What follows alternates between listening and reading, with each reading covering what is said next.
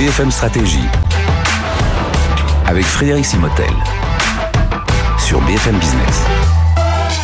Bienvenue dans cette nouvelle session BFM Stratégie avec notre partenaire le BCG Boston Consulting Group. Alors c'est un sujet dont on parle souvent, hein, le, le, lien entre la banque et la transition durable. Alors la banque déjà pour elle-même, qu'elle fasse sa transition, mais aussi comment elle accompagne ses clients dans cette transition durable. Et pour en parler avec nous, euh, Anne-Sophie Castelnau, bonjour. Bonjour. Anne-Sophie, merci d'être avec nous. Vous êtes directrice développement durable pour le groupe ING. ING, on le rappelle, je donne quelques chiffres, 61 000 employés, présents dans 40 pays et banques particuliers et entreprises. Et puis avec nous, Amine Benaï bonjour. Bonjour. Amine, merci d'être avec nous. Vous êtes directeur associé au sein du BCG, responsable du centre d'expertise climat et sustainability pour BCG Paris. Alors Anne-Sophie, on parle beaucoup évidemment de transformation durable pour les entreprises.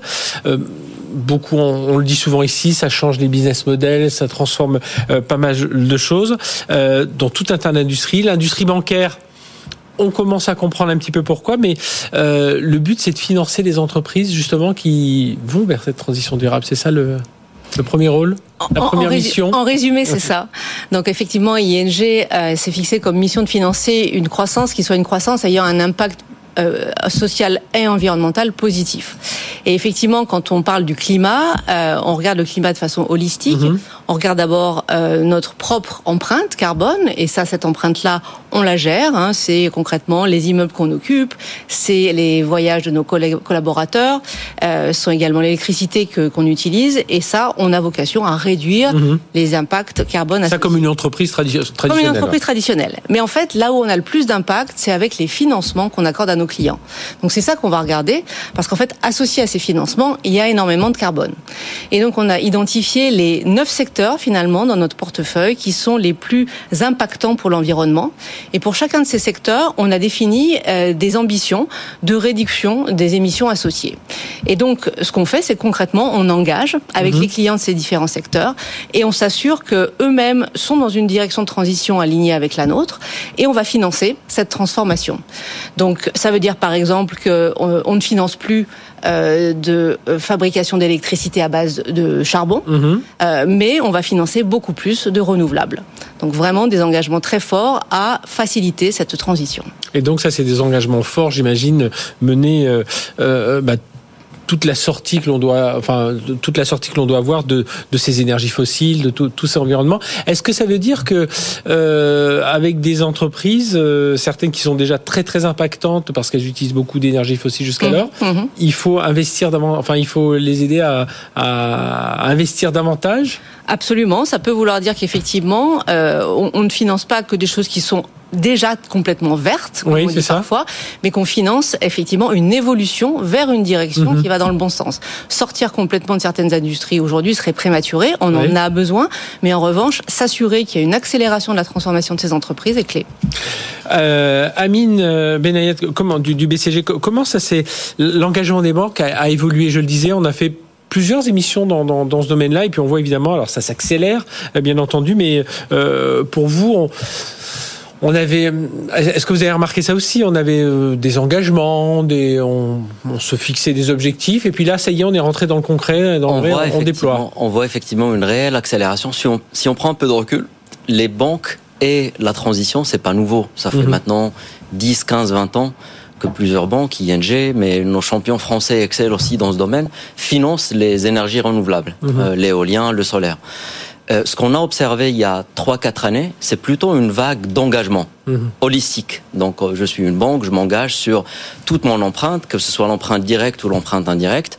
Donc là, probablement un exemple parlant, c'est l'Alliance bancaire pour le net zéro, mhm. qui a été créée en avril 2021 avec 43 banques euh, fondatrices, dont trois banques françaises, et qui aujourd'hui est représentée par 129 banques. donc là, en termes d'engagement, on a à peu près 41% des actifs bancaires mondiaux qui sont représentés dans cette alliance. Quand on s'engage dans cette alliance, pour rester sur cet exemple, on s'engage non seulement à devenir euh, net zéro, donc neutre en termes d'émissions ah carbone en 2050, mais aussi on s'engage à pour casser l'effet tunnel, à, donner des engagements pour 2030 sur, euh, sur les secteurs dont parlait Anne-Sophie tout à l'heure. Ce qu'on a remarqué, Frédéric, c'est que depuis l'année dernière, et notamment autour de la COP, c'était l'un mhm, des bah grands thèmes de la COP, c'est c'est très bien de s'engager. Maintenant, passons à l'action, passons à l'implémentation. Et donc là, ça, ça continue, ça continue d'être un peu le, le leitmotiv des banques. C'est on a tous ces engagements-là. Maintenant, comment on honore ces engagements? Comment on passe à la, comment on passe à l'action? Et comment on parle chiffres aussi, euh, Sophie Casteno d'ING Parce que là, euh, bah oui, ça chiffre, tout ça se chiffre en dizaines de milliards. Voilà, nous l'année dernière, on a contribué à mobiliser 100 milliards euh, à destination de, de, la transition, donc soit sous notre propre bilan, avec euh, des financements euh, qui ont vocation à redonner de la valeur à des clients qui se fixent des objectifs, et quand ils mhm. atteignent ces objectifs, ben, ils ont concrètement un bénéfice sur le prix qui est payé, ou alors à travers notre rôle d'intermédiation sur les marchés financiers, où on les accompagne pour lever par exemple des émissions obligataires vertes qui leur permettent également de délivrer un certain nombre de, progrès en la matière. Et votre rôle, en sens, c'est pas juste de dire, euh, de contrôler qu'ils répondent bien aux, objectifs euh, là, de transition durable pour leur accorder des financements à des meilleurs taux, choses comme ça. C'est vraiment même de les accompagner, enfin de structurer même avec eux leur, leur, offre et comment ils vont, enfin tranquillement, je sais pas, mais en tout cas accélérer euh, leur leur, leur transformation. Voilà. Alors, souvent, c'est pas tranquillement. C'est effectivement, c'est des transformations qui sont profondes. Ah mais notre rôle, effectivement, c'est de pouvoir vraiment les conseiller dans cette direction et notre organisation par secteur est bien adapté à cette, euh, à cette mission-là. Alors je disais tout à l'heure, euh, ING c'est les entreprises et les particuliers, mais les particuliers aussi, vous les Les particuliers également. En fait, on a un gros euh, portefeuille de crédit immobilier en particulier à travers le monde.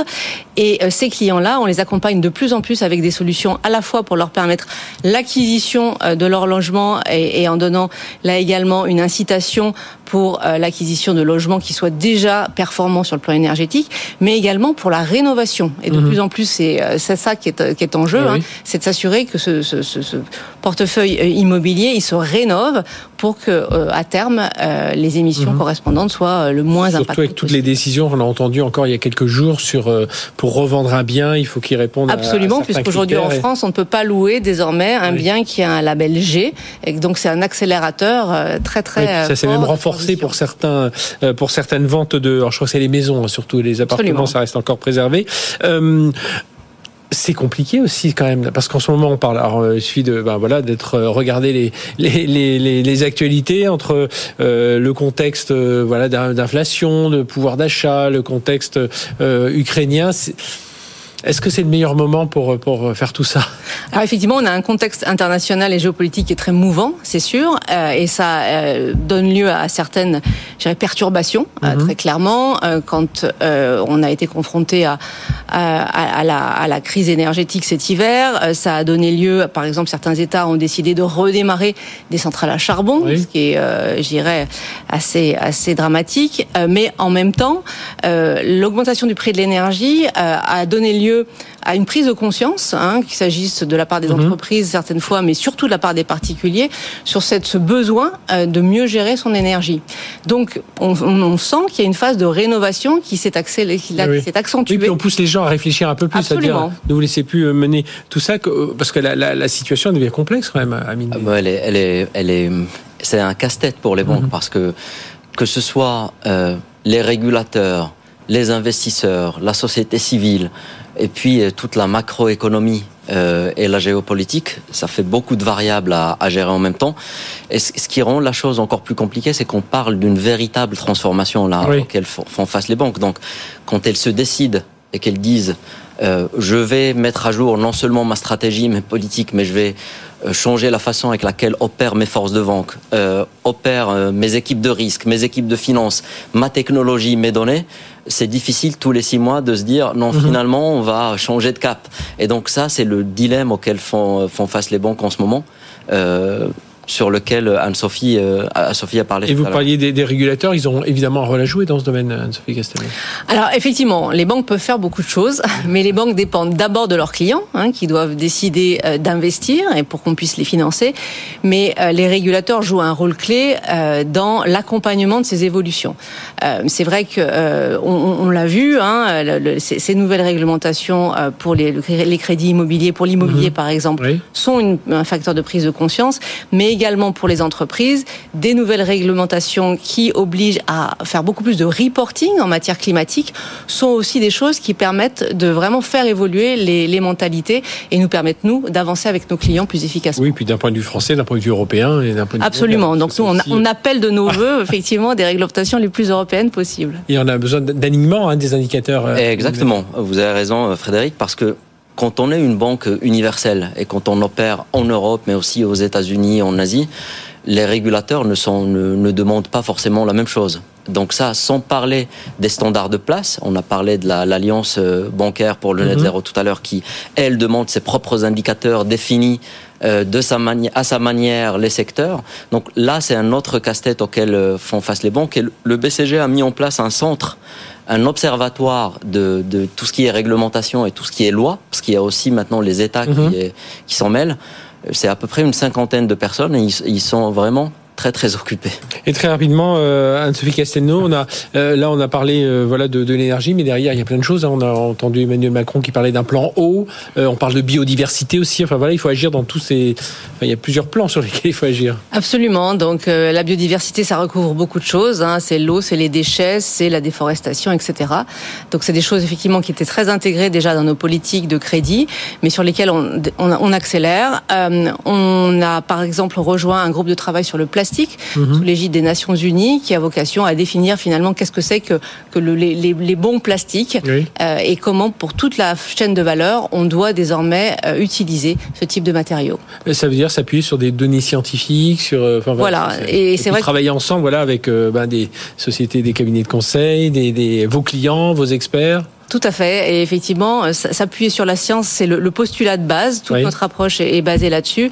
Et on travaille avec des gens comme, effectivement, on utilise les rapports du GIEC ou les scénarios de l'Agence internationale de l'énergie pour arriver à, à, ces directions. Eh bien, merci à tous les deux d'être venus nous parler de tout ça. Donc, le rôle des banques dans la transition durable. Et donc, ce témoignage d'ING avec vous, Anne-Sophie Castelnau, directrice du développement durable pour le groupe ING. Merci aussi à Amine Benayad, directeur associé au sein du BCG, responsable justement de toutes ces, tous ces sujets climat et sustainability au sein de BCG Paris. On se retrouve très bientôt pour une nouvelle session BFM Stratégie.